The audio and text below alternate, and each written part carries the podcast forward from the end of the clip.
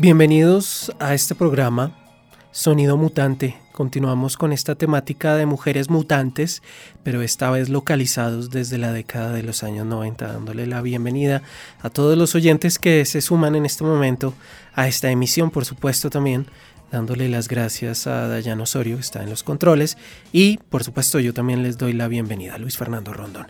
Allí estábamos abriendo con la voz y la guitarra de una de las agrupaciones más relevantes de la década de los años 90, específicamente el sonido shoegazing. Hablo de Mickey Berbenji, quien estudió literatura en la Universidad Politécnica de Londres.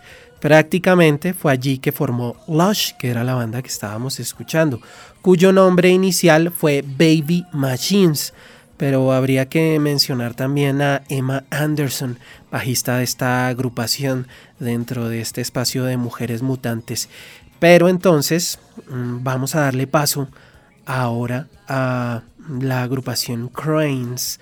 De ellos escucharemos la canción Everywhere. Difícil es encasillar a esta agrupación con ese estilo gótico que los caracterizó en sus inicios y la destacada y particular voz de Alison Shaw, quien ha descrito el sonido de esta agrupación como de carácter gótico minimal industrial.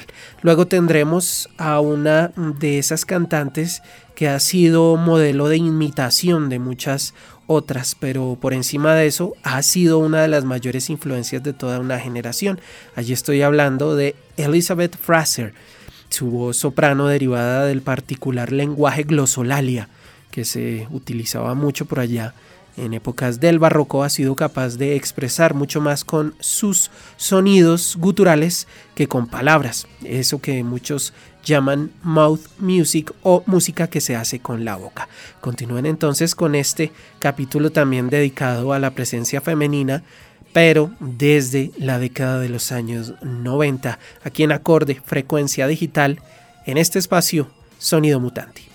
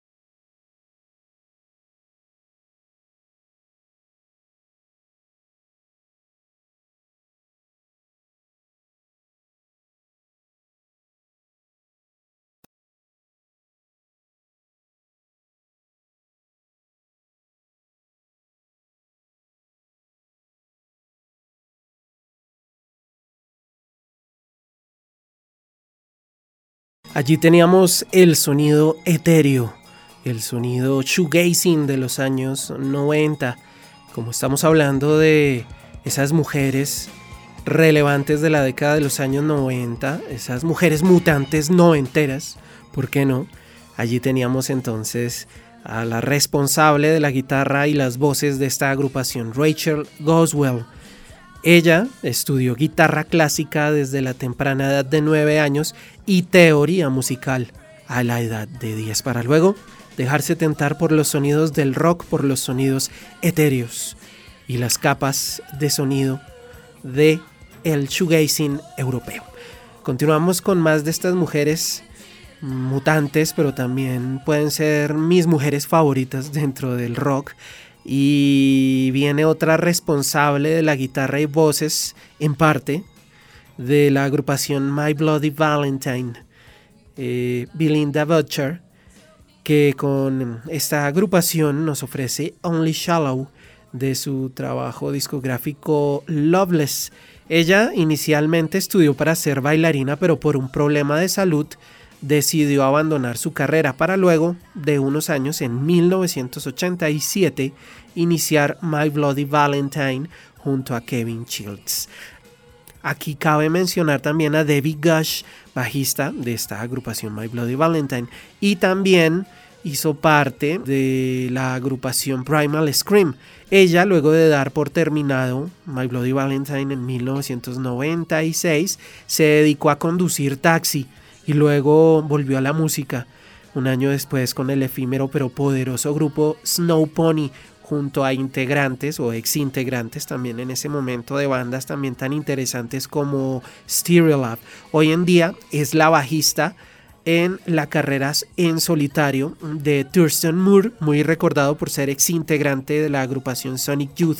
Es también interesante que luego de varios años, de muchos años, My Bloody Valentine volvió a dar conciertos, algo sorprendente en una historia que muchos creíamos no tenía vuelta atrás y por supuesto todo quedó perdonado y se pudieron ver desde el año 2005 hasta el año casi 2009 salieron de gira y además han sacado nuevo material. Luego de escuchar una propuesta ese acercamiento de la esencia femenina de My Bloody Valentine, vendrá Throwing Muses con la canción Counting Backwards. Este está conformado en 1981 de la mano de Tania Donnelly, quien fundó la banda junto a su hermanastra Christine Hirsch. Su talento, voz y guitarra se pueden escuchar también en bandas como The Breeders en sus inicios o también el interesante ejercicio musical etéreo también de This Mortal Coil y su otra banda que se tituló Belly. Bloque etéreo, bloque shoegazing con My Bloody Valentine y también con Throwing Muses en este especial dedicado a la presencia femenina en el rock en los años 90 en Sonido Mutante.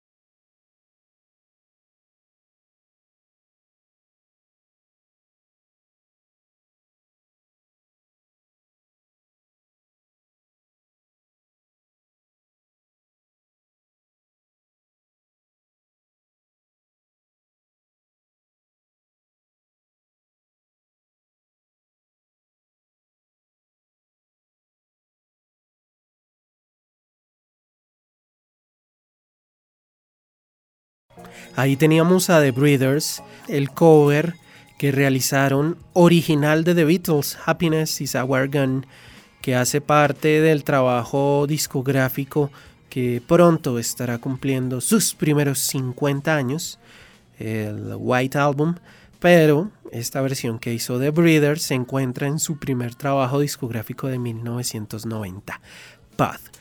Allí entonces teníamos hablando, por ejemplo, de Tania Donnelly, que ya la estábamos escuchando también en este bloque musical con Throwing Muses, pues estábamos escuchando a su unión junto a Kim Deal de Pixies y su hermana gemela Kelly, en este proyecto que aún continúa a pesar de su carrera intermitente.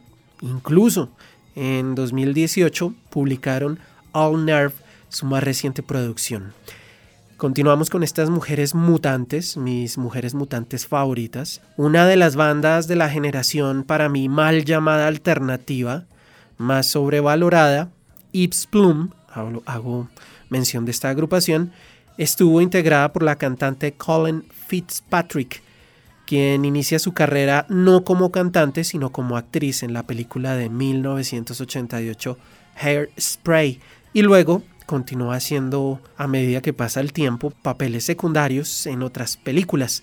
Con dos discos publicados, Ips Plum se acabó y Colin decidió iniciar su carrera en solitario bajo el seudónimo de Vitamin C. De ellos, con el proyecto Ips Plum, los escucharemos con Lipstock de su álbum Cherry Alive de 1994 y luego tendremos a una mujer que pienso no necesita ninguna clase de introducción.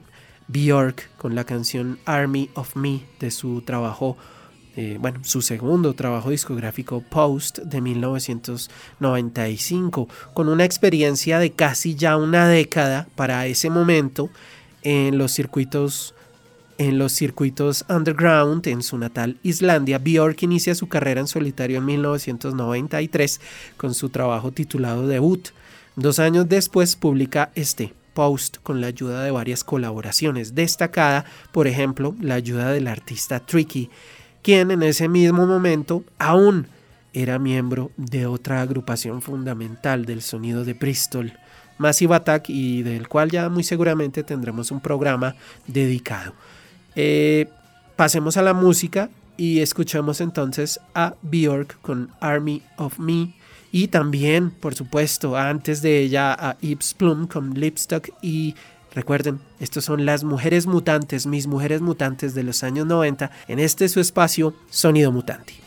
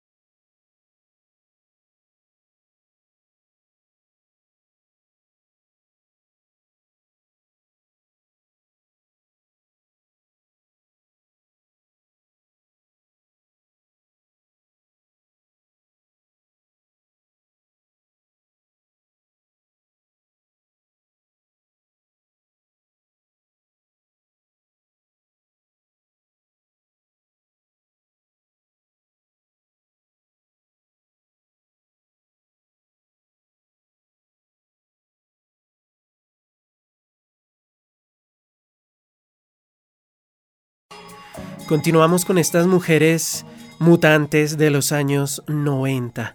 PJ Harvey con la canción Long Shake One, que hace parte de aquel disco que llamó la atención de toda la crítica, To Bring to My Love de 1993. La carrera de PJ Harvey inicia en 1988 como cantante de la banda Automatic Dlamini. Terminado ese grupo, conformó su propia banda en formato trío. El primer resultado fue Read, publicado en 1991, logrando llamar la atención de los medios que supieron ver en Harvey una de las nuevas promesas. Y así se cumplió porque PJ Harvey es una de las artistas más relevantes de su tiempo y ahora. Vamos a continuar con la presencia femenina, aprovechando que también me encuentro con la presencia femenina aquí en acorde frecuencia digital, porque aunque ustedes no vean aquí, están las mujeres que me tienen un poco ahí nervioso, pero entonces escucharemos a Elástica con la canción Connection de su álbum homónimo de 1995. Justine Frischman, Justine Welch y Donna Matthews fueron las encargadas de formar Elástica. Lograron lo que muy pocas bandas han logrado en el Reino Unido.